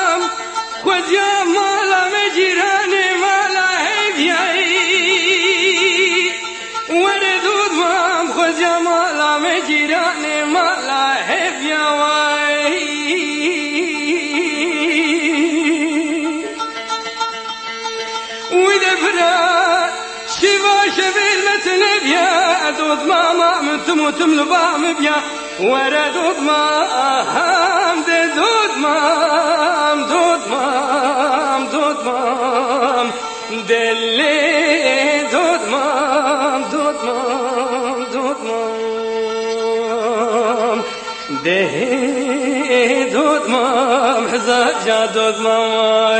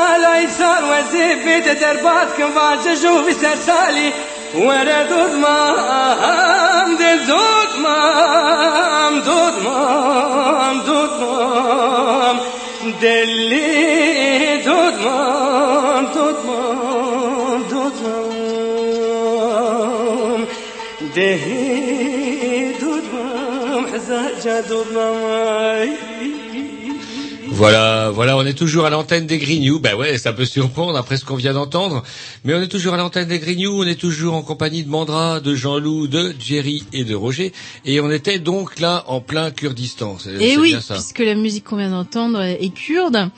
Et euh, on était donc à proximité euh, du lac de Van, qui est à l'est, euh, à l'est du Kurdistan, et on se rapprochait euh, de la frontière avec l'Iran. Et là, euh, on a eu euh, un problème sur la route. On n'était pas si loin de la frontière que euh, checkpoint, deux heures. d'attente euh, au minimum, une file de 2 En Turquie, toujours kilomètres de camions, ils fouillaient tout, ils fouillaient tout, euh, effectivement, en cherchant évidemment des gens du PKK. Et euh, bah on n'a pas eu envie euh, d'attendre des heures, donc on s'est dit bah on va changer de route, on va aller à notre poste frontière, euh, un peu naïf d'ailleurs parce que la plupart des postes frontières sont sont pas tous ouverts tout le temps et bon. Et euh, dans la montagne euh, qu'on a traversée pour rejoindre cette autre route, on a vu quelqu'un marcher euh, la nuit. Alors on bah on s'est dit tiens bah on va le prendre en stop quoi. Hein, c'est une manière euh, assez euh, assez sympa et directe de rencontrer la population. Euh, sauf que il avait pas du tout euh, l'air turc. Il était quand même euh, très très Il y a un air fin. turc apparemment là. le- Comment? Il y a un air turc. Oui, il y a vraiment un air turc, euh, c'est quand même clair. Enfin, il était, euh, il avait un type, euh, il avait un type vraiment spécial. En fait, on, on l'a fait monter, on s'est rendu compte que euh, il parlait pas turc et euh, il- on lui a, on a réussi avec quelques mois à apprendre qu'il était bengali. C'était un jeune homme qui se disait avoir euh, 17 ans, qui était venu euh, à pied euh, par ses propres moyens euh, du Bengale, qui s'était, qui n'avait plus de papier parce qu'il avait payé un passeur pour passer la frontière iranienne, qui lui avait en fait volé tous ses papiers euh, et son argent. Il se retrouvait euh, avec rien, une couverture sur le dos, euh, et en plus il, il boitait parce qu'il s'est tordu la cheville, euh, à pied dans les montagnes euh, kurdes, et il comptait aller à pied sans papier euh, jusqu'à Istanbul où il avait un contact. Alors bon, on a essayé de lui expliquer que ça allait pas être facile. euh, parce que c'était plein de, policiers et, euh, et de militaires euh, partout. Et, euh, et en plus, il était, il était vraiment très mal. Donc on a essayé de l'aider, de lui trouver un, un hébergement dans le coin pour qu'il passe pas la nuit. Commençait à faire froid dans les montagnes. Euh, évidemment, personne n'a voulu l'héberger parce qu'ils ils avaient tous la trouille des flics. euh, et euh, on a essayé de l'amener à l'hôpital. euh, puis finalement, euh, on a rencontré euh, ah tiens la police. Et euh, on a essayé de l'esquiver, mais euh, on a on a fait on a tourné la tête que notre compagnon sans papier avait disparu. On ne sait pas ce qu'il est devenu. Est-ce qu'il a réussi à à s'en sortir, aller jusqu'à Istanbul. Voilà, une pensée pour lui, euh, qu'il s'en sorte de sa merde, quoi. En tout cas, euh, le- Il s'appelait comment Vous vous en souvenez le Non, je me souviens plus de son prénom. Bah, lui, il cassera un petit Ouais. morceau après. Ouais, ouais, ouais. Et donc, par contre, euh, parce que je vois que l'heure tourne, vous arrivez en Iran. Alors, une Voilà. petite question toute bête que je vous pose. Vous, en tant que femme, euh, est-ce que vous étiez obligé de porter quelque chose la tête Évidemment, ça c'était le plus drôle, c'est qu'après après être sorti euh, du poste frontière, euh, de la sortie donc du poste frontière euh, turc, on a on a quand même passé trois heures pour une- déjà un problème de tampon qui manquait. Ça c'était le début des embrouilles. Euh, il a fallu euh, effectivement que je me couvre les cheveux et puis on a on s'est fait un dernier bisou avec euh, mon compagnon et là toc toc toc effectivement contrôle ça y est ça commence en fait non les euh, les Iraniens ont été charmants euh, malgré tout et malgré qu'on ait passé 22 heures au poste frontière iranien pour des histoires de paperasse parce qu'il fallait négocier le passage de notre véhicule Alors, C'est-à-dire négocier le passage. euh, Ah, c'est là où une tradition qu'on connaît pas forcément en Europe intervient, en fait. Euh, Bakshish, c'est ça? Oui, plus ou moins. En fait, euh, il y a, euh, il y a pour les voyageurs euh, qui connaissent le voyage en camion, il y a un papier qui s'appelle euh, le carnet de passage pour certains pays du monde. Je sais plus une dizaine de, pays, et notamment l'Iran, on ne peut pas rentrer un véhicule sans avoir un carnet de passage, c'est-à-dire laisser 150% de la valeur de votre véhicule euh, en chèque de banque sur un compte de, de touring club en France. Apparemment, vu les photos de Voilà. vos véhicules, vous avez quoi pour euh, 100 euros maximum Donc, euh, donc, enfin, il fallait, il, fallait donc faire une, un fort dépôt de caution plus des frais de dossier, etc. On n'avait pas les moyens d'avoir ce, ce carnet, donc on savait qu'on pourrait passer la frontière autrement, mais si on n'avait pas le carnet de passage, il fallait quand même euh, payer quelque chose, donc une espèce de backchiche officiel qui euh, qui est en fait devenu carrément une profession euh, dans chaque poste frontière à partir euh, de, de l'Iran. On s'est rendu compte que euh, il y a un certain nombre de gens qui qui créent des emplois par eux-mêmes. bah, euh, Ils inventent des taxes. Euh, L'économie parallèle en fait. Voilà. Est-ce que ce sont des taxes fixes, euh, c'est-à-dire que bon bah le tel passage ça va faire tant, Voilà. tant d'argent ou est-ce que c'est Alors, il- c'est au prorata du temps passé. Voilà, c'est tout est l'art du backchiche. C'est plus on passe de temps, plus le backchiche va baisser, plus, Plus on finalement on paye en temps.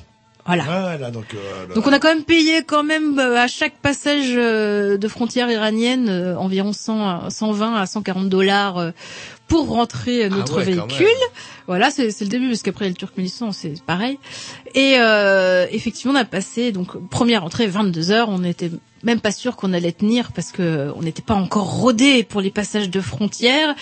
Mais c'était le début de notre école.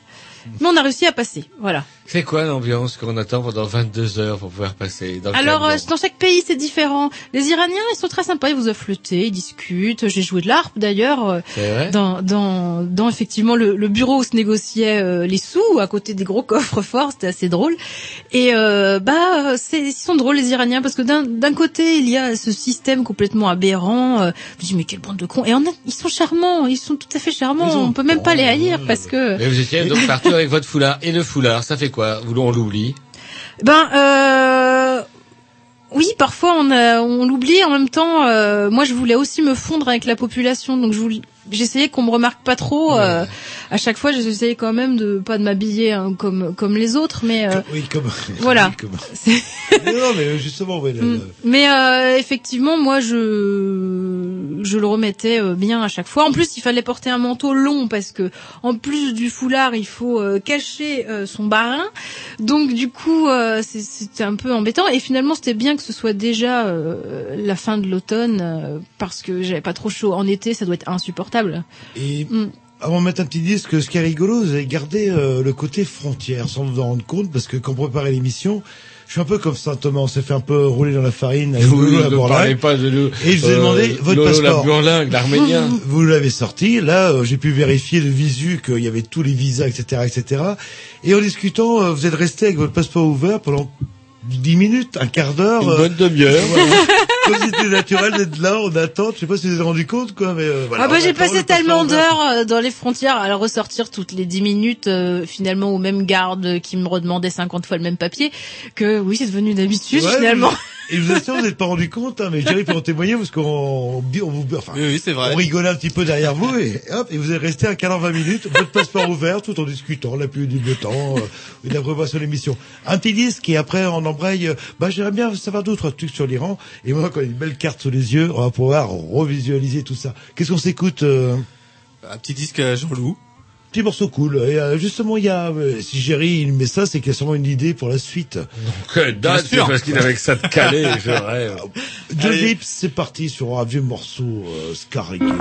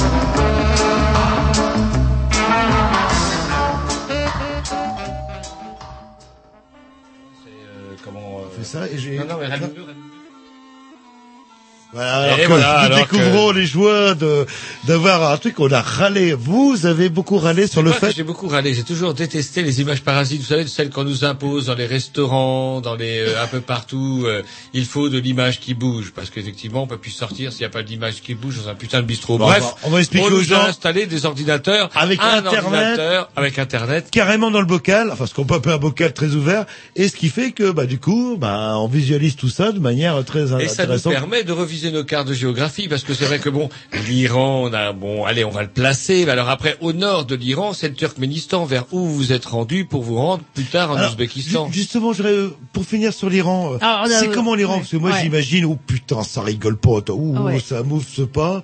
C'est ça ou pas en fait euh? Alors il y a deux vies en, en Iran. Il y a la, il y a la vie euh, dans la rue, euh, à la campagne, à la ville, c'est déjà différent. Ça dépend en fait s'il y a euh, des, des, des flics euh, qui sont là pour surveiller, en gros. Hein. Et à l'intérieur des maisons, la vie est complètement différente. euh, euh, sauf dans les familles euh, qui sont vraiment très pratiquantes, la, plupart des filles retirent leur voile euh, et, et sont même habillées assez court à l'intérieur des maisons. C'est c'est un drôle de- c'est un drôle de pays parce que euh, effectivement on a l'impression de voir des des gens qui sont là euh, en prison dans leur pays et euh, qui en même temps euh, n'arrivent pas à, à se regrouper pour euh, pour se rebeller quoi. Euh, on a, euh, c'est vrai que tous les gens qu'on qu'on a rencontrés se plaignaient de leur gouvernement et des règles. Et notamment, bah, puisque j'étais chez.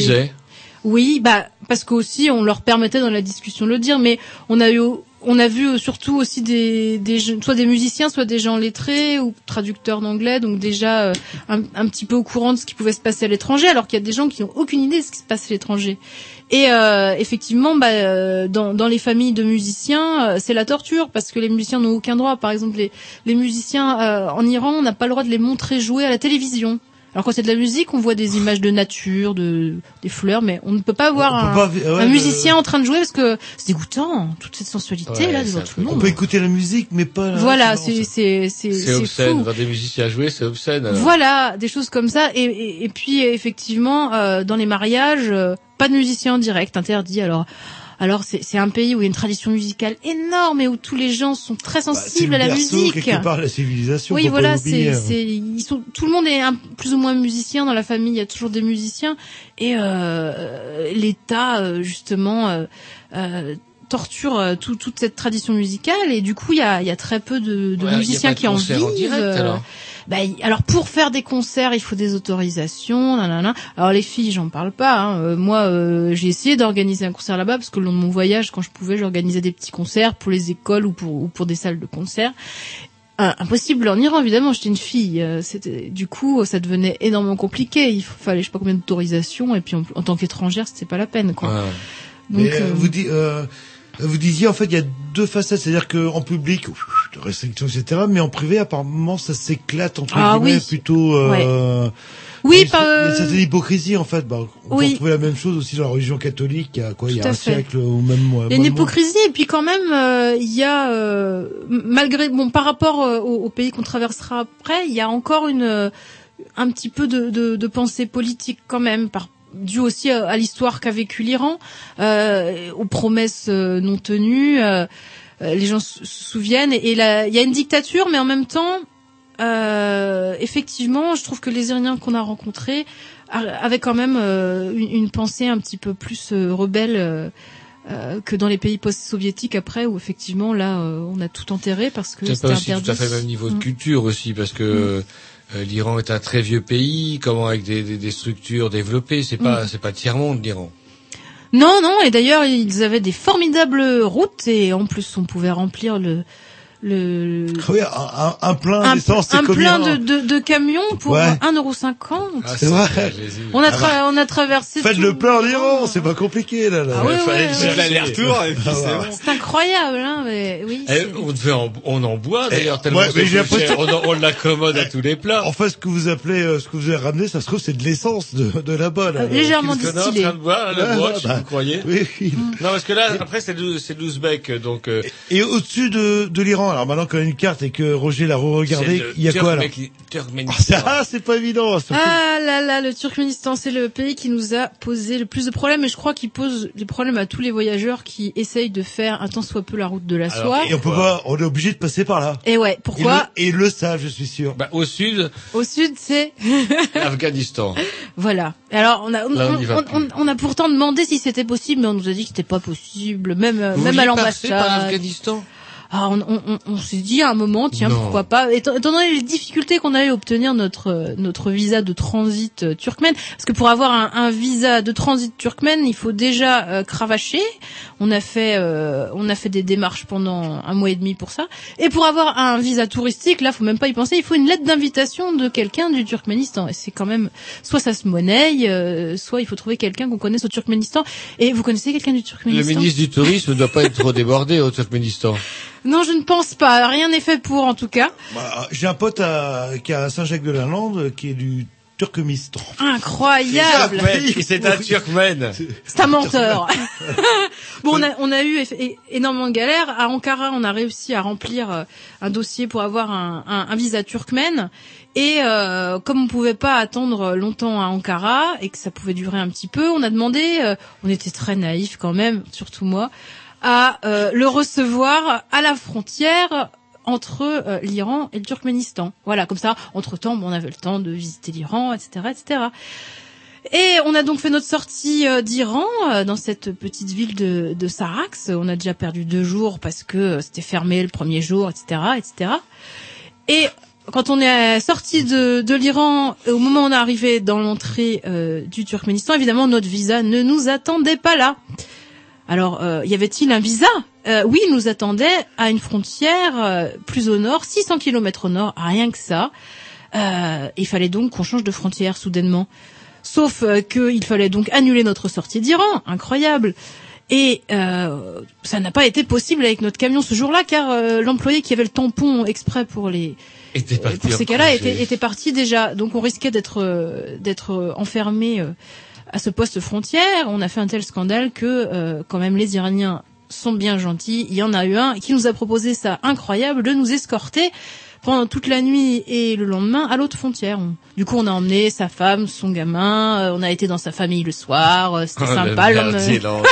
et le lendemain, on, on est on est allé à l'autre poste frontière. Oh, on a réussi, inshallah, comme ils disent là-bas, à passer la frontière euh, irano-turkmène. Ouais, mais c'est très, c'est très petit en fait, euh, parce que euh, grâce à Internet, on a ça sur la On a le monde en petit. En fait, ils ont juste une petite crotte qui dépasse et ils font chier en fait, parce qu'il faut passer par là. Le euh, Turkménistan, ah là là là là. Donc c'est un ex, ex pays soviétique euh, qui a un fabuleux désert où il n'y a pas grand chose. À part la corruption et À le part, euh, dites voilà, un fabuleux la- désert. Qu'est-ce qu'il a de fabuleux ce désert alors? Ah bah il est tout plat avec des touffes d'herbe et quelques chameaux. Mais en dessous, tiens, ça sent le gaz, ça sent le pétrole. Voilà, voilà pourquoi euh, on dit, certains disent que euh, l'Asie centrale euh, c'est le, le, futur Moyen-Orient et je sais pas si vous avez entendu il y a pas longtemps il y a eu des histoires avec le, les bases militaires américaines au Kyrgyzstan. Kyrgyzstan, on a un peu marre de voir ces bases américaines. Euh, chez eux. Pourquoi il y a des bases américaines qui commencent à se placer Parce que par c'est là quand même plus pratique pour aller casser la gueule aux Irakiens. Faut pas chercher. Voilà, voilà. Mais il y a aussi euh, justement euh, du gaz et du pétrole en Ouzbékistan et au Turkménistan, ce qui fait que euh, le dictateur local incroyable qui euh, qui a succédé euh, à son père euh, qui s'appelait euh, Turkmenbashi. Alors le nouveau président, L'étoile du cosmos. Comment La pleine étoile du cosmos. La pleine étoile du cosmos. Bah, Roger va vous le dire, il a pris des notes. euh, Ouais, j'ai sur- tout fait notes et puis euh, tous mes notes sont dans les cabanes. Fait chier. Voilà, ces, ces, ces charmantes personnes qui ont pris le pouvoir euh, euh, ont, ont une richesse phénoménale qu'ils utilisent, euh, mais bon, le, leur peuple, euh, bon, on lui donne euh, euh, le gaz gratuit alors qu'il n'a pas le gaz courant, on lui donne le pétrole gratuit alors qu'il n'a pas de voiture, etc., etc. Moi, c'est euh, c'est une euh, c'est un pays incroyable. En fait, c'est- comme la Corée du Nord. Je sais, je sais pas si vous avez lu euh, Pyongyang, la BD. euh, fabuleuse. bah, c'est exactement, ex- exactement pareil. On a un, un dictateur qui a tous les pouvoirs, qui est complètement euh, égocentrique et qui, euh, qui se prend pour Dieu. Euh, qui fait des lois euh, incroyables euh, du genre tous les fonctionnaires doivent avoir les cheveux noirs comme moi parce que les Turkmènes de pur sang ont forcément les cheveux noirs. Il a écrit, enfin le, le, le Turkmenbashi, l'an- l'ancien dictateur euh, dont le dont le fils est au pouvoir actuellement, avait écrit un livre euh, que tout le monde euh, doit avoir lu pour être un bon Turkmène. euh. Est-ce que vous avez récupéré un petit peu la propagande de, de ces pays-là? Vous en avez euh, Ah, alors je tiens euh, entre mes entre mes mains une bande dessinée que j'ai achetée il y a pas longtemps qui retrace une partie euh, du voyage qu'on a fait aussi où il y a euh, où il y a justement un petit extrait. Donc je m'en sers et au, au passage je cite la route de la soie en lambeaux euh, de Ted Roll euh, à, à la boîte à bulles qui est, qui est vraiment excellent. C'est à la fois une BD et un documentaire sur euh, sur l'Asie centrale. Et alors là il y a un petit extrait de la de la prose euh, de Turkmenbashi euh, le grand C'est vous qui avez, ouais, vous avez, vous avez déjà publié un, comment un extrait de votre voyage là-dedans Ah non, c'est pas moi, mais c'est un collègue. D'accord. Voilà, mais donc je, je, je lisais euh, sa BD et donc là il y a un extrait de de donc, donc de, de feu euh, Napar Murat euh, Niazov, euh, le, le Turkmenbashi, qui, qui écrit oh, fabuleusement. Alors il dit Turkménistan, mère, patrie adorée, ma terre natale adorée, tu es toujours avec moi dans mes pensées, dans mon cœur, qu'on te fasse le moindre mal, et je donnerai ma main pour toi. Qu'on te calomnie, et je te donnerai ma langue pour toi, au moment où je te, où je trahirai ma mère patrie, sa bannière sacrée, Sarpar Mouret Turkmenbashi le grand, je rendrai mon dernier soupir. Voilà, bah voilà, ça a de la gueule. Ça c'est beau, ça. Il fallait le dire, il fallait le dire. Et ça, c'est le Turkménistan. Oui. Et par contre, comme dirait euh, Jean-Loup, leur tourne et on va euh, changer Alors- votre camion et passer en BMW. Alors, ce que vous propose, un petit morceau de transition. Un petit, un petit avez- extrait radio, juste, je- Voilà. j'explique. Au début, vous allez entendre les, les nouvelles euh, en anglais, parce qu'il y a des nouvelles en anglais qui sont diffusées sur les radios, histoire de montrer que on est très international au Turkménistan et que tout le monde écoute les nouvelles du Turkménistan. Avec, vous allez reconnaître euh, la, la bande sonore de, de la fin des nouvelles. Et hop, et vous allez tourner en fait euh, les bandes Voilà, radio, et après euh, on est passé à, d'autres radios. Alors, on va s'écouter ça. Ouais, j'ai coupé un peu les, les, les infos. Comment ça, dans- qu'est-ce que mais j'ai laissé la fin parce que c'est. Il a zapoté un petit peu, il s'est un petit peu 14 endormi sur la fin. months and design task was fulfilled for 100.6%. In comparison with the same period of the last year, rate of growth equaled 100.7%. 32,514 square meters of them are carpets.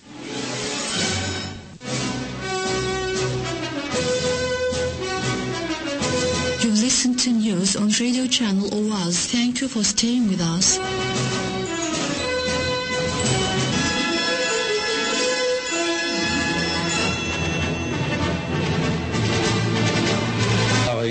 محقق بسازه اینو باعث ما دقت بکنیم همکاران عزیز علت این که بنده اومدم موافق رد یا همون نظر کمیسیون رو دارم صحبت می‌کنم اینه ما beli uçurmuştuk. Gepleşimizi kakıylı kulüf ayrımlar sağlar. Ben beledi ses alınma timarlan Şemşat Hacıva. Halifalar haktaki töküdü tayarı temde alıp bardı Cumalili Muhammedow. Oy cadır mukam hemişe öylüngüde yanlanıp dursun. Hoşta olun sağlıklı olsun.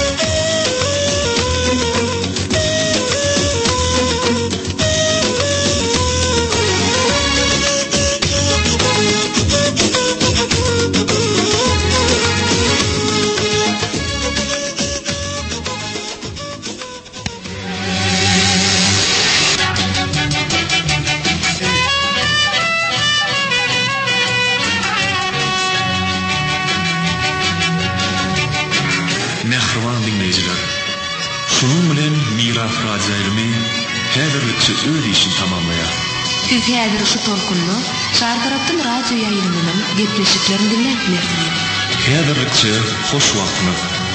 Рухлы.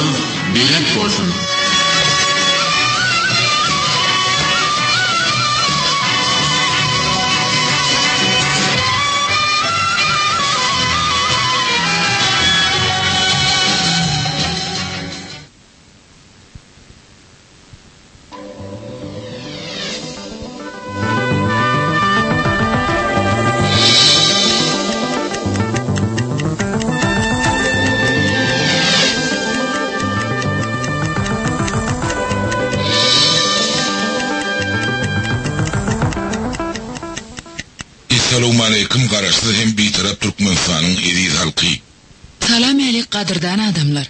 Qarashlı baqi taraf Türkmenistan'ı saat 12. Alors ne réglez pas votre poste, vous êtes toujours sur Canal B. Ouais, c'est amusant. On est toujours en compagnie de Mandra et on est cette fois-ci. Euh, on est où là cette fois-ci? Au Turkménistan, incroyable, on a réussi à rentrer au Turkménistan après plein de galères et puis aussi plein de taxes parce qu'on a quand même payé pour chaque entrée au Turkménistan à peu près 100, 100 110 dollars de taxes diverses et variées. Voilà. Ça n'a pas dû vous donner envie de traîner dans, dans, dans ce charmant pays? Euh, non, vu toutes les difficultés qu'on a eues, on a quand même eu le temps de, de rencontrer euh, des gens, euh, des gens du coin. Pareil, en prenant en stop euh, des gens, on a été invités euh, à l'intérieur de maisons. On a pu voir la grande différence avec les, les fabuleux, euh, les fabuleuses statues en or et autres constructions modernes de Ashgabat de, du président. On est rentré chez des gens du peuple où effectivement il y avait une ampoule électrique. Voilà, euh, l'eau au fond du jardin, euh, et, et puis et puis basta quoi, et rien à bouffer. euh. et et, euh, bon, ouais, une grande une grande misère, un, un accueil hyper chaleureux de toute façon dans tous ces pays-là.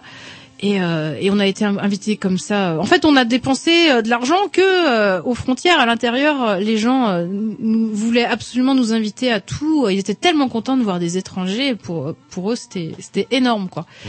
Voilà, donc après cette euh, cette battue euh, est contrôlée euh, par euh, 50 milices parce que là-bas, euh, à peu près tous les 50 kilomètres, il y a même pas que je dis 30 kilomètres, il y a, y a un flic qui te contrôle.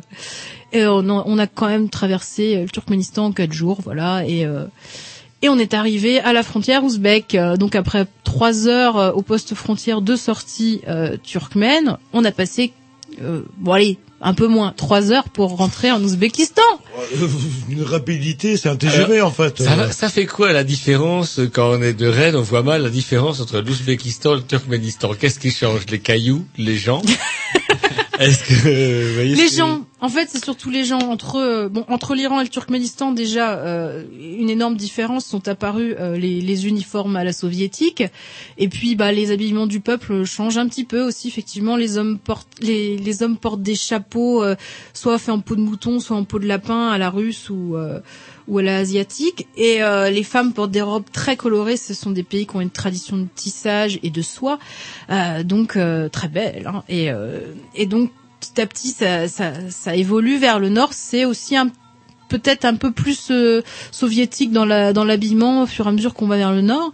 Les Ouzbeks sont quand même plus souriants que les Turkmènes parce que les Turkmènes euh, Ils en chient apparemment. Ils en chient grave, Attendez, ouais. ils ont l'étoile du cosmos qui les guide Voilà. et ils sont pas contents. Voilà. Et l'Ouzbek Le Turkmène n'est jamais content. Et, et l'Ouzbek, par contre, a le coton qui le rend heureux, en fait. Euh, Voilà, le, le, le fabuleux coton qu'on voit partout, partout, partout, partout et qui a bousillé la mer d'Aral. Donc ça, c'était une, une superbe invention des, Vous des êtes, à- soviets. vous êtes passé euh, pas loin de la mer d'Aral Non, on n'est pas allé jusqu'à la mer euh, d'Aral. Nous, on est remonté euh, donc du, du sud vers le nord euh, jusqu'à Tashkent, puis euh, au, au nord, euh, au nord-est euh, de l'Ouzbékistan, au, au nord de Tashkent. On s'est arrêté à un petit lac dont on n'a pas réussi à trouver le nom d'ailleurs. C'était la mer d'Aral. non, parce que c'était au milieu des montagnes. Ah bah c'était un peu différent. Mais euh, non, pour cette fois, on n'avait pas forcément envie de voir euh, le désastre Et je vois écologique. qu'il y a un mais- scandale, enfin une petite parenthèse vite faite, euh, qui court euh, justement sur la culture du coton, où justement faut produire, faut produire, et qu'on embauche euh, bah, les petits gosses, euh, genre de, du CM2. euh, Tout le monde, tout le monde, et, tout le monde. et tout le monde Mm. bosse gratuitement, évidemment. Tout le monde bosse et puis bah, ce qui se passe c'est que euh, la production de coton est obligatoirement vendue euh, à l'État à bas prix, euh, qui le revend plus cher. Donc c'est une manière effectivement de taxer, de taxer la, la population qui bosse comme une dingue. C'est clairement une dictature comme au Turkménistan. Bon, sauf que euh, le président est un peu moins rigolo entre guillemets. Moins délirante. Moins délirant que qu'effectivement au Turkménistan. Et J'ai lu quelque part que la Constitution autorisait deux mandats de 7 ans au président et il s'est démerdé euh, pour rester euh, bah, au, moins 25 ans. Oh bah oui, hein, forcément. euh, Quand on aime, quand on aime, on ne compte Et pas, il Jean-Loup. disait euh, sur le site où j'ai lu que c'était une interprétation du, de la Constitution qui a fait que. Bah oui, c'est comme, comme la Bible, lu c'est le- incroyable les constitutions. Et, et je veux leur qui tourne une petite question toute simple. Est-ce que le pays des Ouzbeks, ah, j'y arrive. Ouh, le pays des Ouzbeks. Est-ce que c'était le but final de votre voyage ou euh, Au tout début, on voulait arriver jusqu'au Kyrgyzstan, mais euh, Ça c'est facile à dire. Kyrgyzstan, Kyrgyzstan. C'est bien Mais plus dur euh, Kyrgyzstan. effectivement, quand on a demandé notre visa kirghize, c'était le jour où il a commencé à neiger. Et contrairement à l'Ouzbékistan et le Turkménistan, le Kyrgyzstan, c'est des montagnes. Et euh, donc on avait déjà pas mal de kilomètres dans les pattes et on en avait un petit peu marre aussi d'être pressé avec ces histoires de visa. Donc on a décidé de rester plus longtemps en Ouzbékistan et qu'on retournerait au Kyrgyzstan euh, peut-être en avion cette fois parce que euh, moins de problèmes de frontières euh, pour une autre fois. Et là, donc, vous êtes posé davantage en Ouzbékistan Mhm. et vous avez un peu causé musique, vous avez rencontré Voilà. des gens.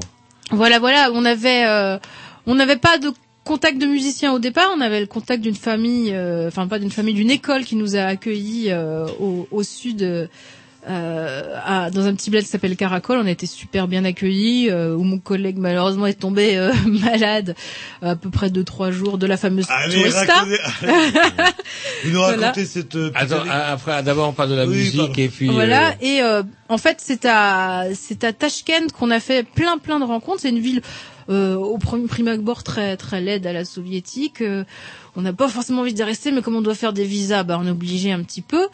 Et, euh, et donc tiens, j'ai une anecdote à, à ce propos. Il fallait qu'on redemande un visa turkmène pour repartir dans l'autre sens, parce qu'ils nous avaient pas donné deux entrées à notre visa, encore une bourde. Et pour être sûr d'avoir notre visa, on est allé à l'ambassade de France pour avoir une lettre de, de recommandation. Ça s'appelle. C'est pour aider à avoir plus plus sûrement son visa, parce qu'on n'est jamais sûr d'obtenir un visa. Un papier de plus. Et alors, euh, je suis allée à, à l'ambassade de France et euh, j'ai demandé à la dame de l'accueil est-ce que je pourrais avoir ce genre de choses. euh, Et euh, elle, m'a, elle a été voir son supérieur que je n'ai pas vu. Elle est revenue en disant euh, le consul a dit qu'on ne pouvait pas parce qu'on vous connaît pas. J'ai trouvé ça fantastique comme réponse. c'est-à-dire, on, vous connaît, pas. Et vous avez cherché à gratter ce que ça voulait dire Non mais je trouve ça génial à Tashkent, euh, Ah, à, à, à 22 000 kilomètres de chez moi, qu'on me dise qu'on me connaît pas. Enfin bon, Et c'est voilà. pas une petite ville. hein. Et c'est mais Ouais. qu'est-ce que ça veut dire Qu'est-ce que on ça connaît veut dire? Ça veut dire simplement que euh, euh, ce genre de lettre, il ne le donne sans doute qu'aux euh, qu'aux ressortissants euh, français qui habitent à, à Tashkent, et puis ils en ont rien à foutre du pauvre voyageur. Sans doute que si j'avais eu plus de thunes euh, ou si euh, j'avais un nom, euh, on m'aurait pas répondu ça. Au final, on les a tellement euh, embarrassés qu'on a réussi à avoir ce qu'on voulait, mais c'était assez drôle. C'était juste pour montrer que les ambassades de France à l'étranger, faut pas trop compter dessus pour euh, pour qu'elles vous sortent de votre merde si vous avez des Ça problèmes. dépend qui vous êtes. Est-ce que, est-ce que votre compagnon avait une Rolex à la main? Et non non, il y a fait piquer déjà en Turquie, Oui, hein, pour commencer. Même la Hongrie. Il n'était pas tranquille en Hongrie. Et une petite question, parce que leur tourne, oh, j'ai une espèce de tourista euh, chez les Ouzbeks. euh, Oh. Apparemment, ils ont, un- ils soignent très bien, là, le...